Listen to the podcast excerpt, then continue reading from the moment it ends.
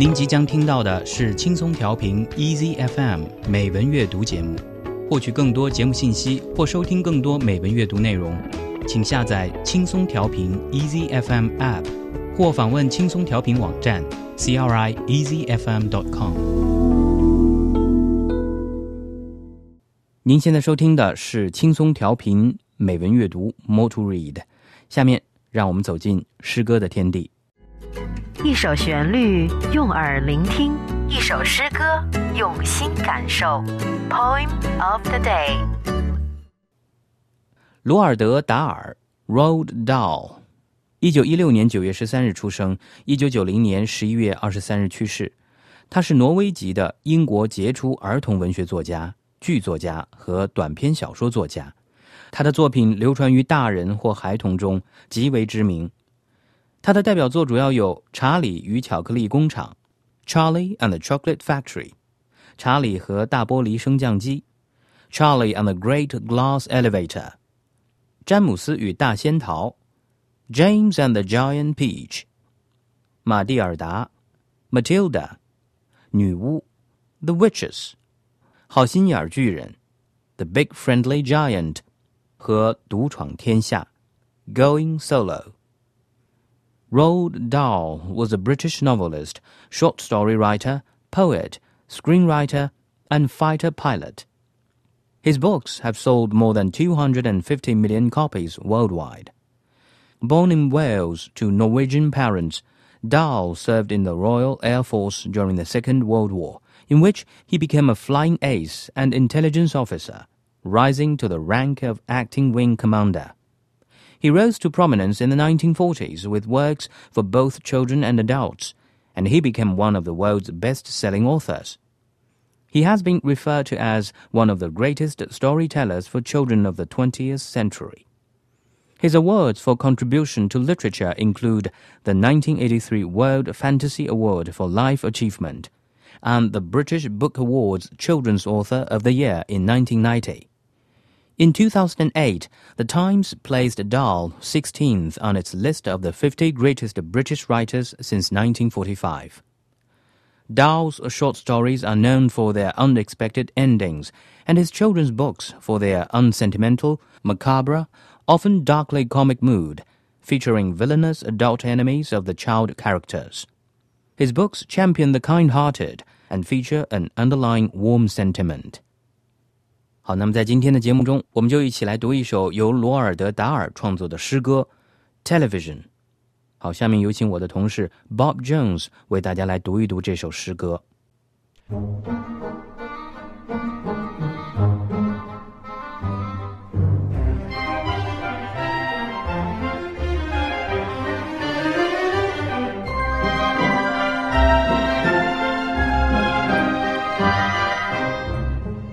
Television by Roald Dahl.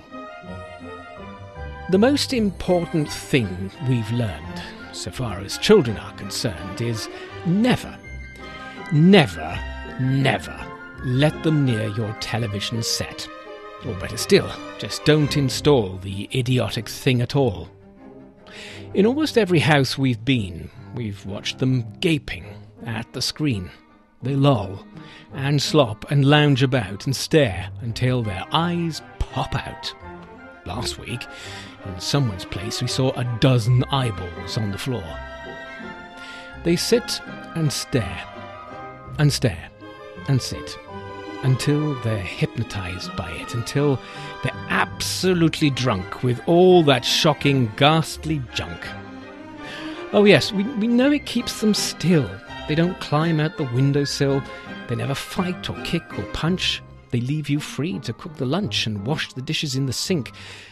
But did you ever stop to think, to wonder just exactly what this does to your beloved tot? It rots the sense in the head. It kills imagination dead. It clogs and clutters up the mind. It makes a child so dull and blind he can no longer understand a fantasy, a fairyland. His brain becomes as soft as cheese. His powers of thinking rust and freeze. He cannot think, he only sees. All right, you'll cry. All right, you'll say. But if we take the set away, what shall we do to entertain our darling children? Please explain. We'll answer this by asking you what used the darling ones to do. How used they keep themselves contented before this monster was invented. Have you forgotten? Don't you know? We'll say it very loud and slow. They used to read. They'd read and read and read and read and then proceed to read some more. Great Scott, gadzooks! One half their lives was reading books. The nursery shelves held books galore, books cluttered up the nursery floor, and in the bedroom, by the bed, more books were waiting to be read such wondrous, fine, fantastic tales of dragons, gypsies, queens, and whales, and treasure isles, and distant shores where smugglers rowed with muffled oars, and pirates wearing purple pants, and sailing ships, and elephants, and cannibals crouching round the pot, stirring away at something hot. It smells good. What can it be? Good gracious, it's Penelope. The younger ones had Beatrix Potter with Mr. Todd, the Dirty Rotter, and Squirrel Nutkin, Pigling Bland, and Mrs. Tiggywinkle, and just how the camel got his hump, and how the monkey lost his rump, and Mr. Toad, and bless my soul, there's Mr. Rat and Mr. Mole. Oh, books! What books they used to know, those children living long ago. So please, Oh, please, we beg, we pray, go throw your TV set away, and in its place you can install a lovely bookshelf on the wall. Then fill the shelves with lots of books, ignoring all the dirty looks, the screams and yells, the bites and kicks, and children hitting you with sticks. Fear not, because we promise you that in about a week or two of having nothing else to do, they'll now begin to feel the need of having something to read. And once they start, oh boy, oh boy, you watch the slowly growing joy that fills their hearts. They'll grow so keen, they'll wonder what they'd ever seen in that ridiculous machine, that nauseating, foul, unclean, repulsive television screen.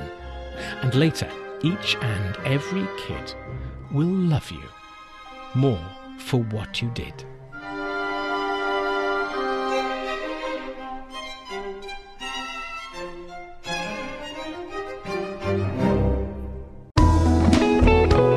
《感谢您收听来自轻松调频 EZFM 的美文阅读节目。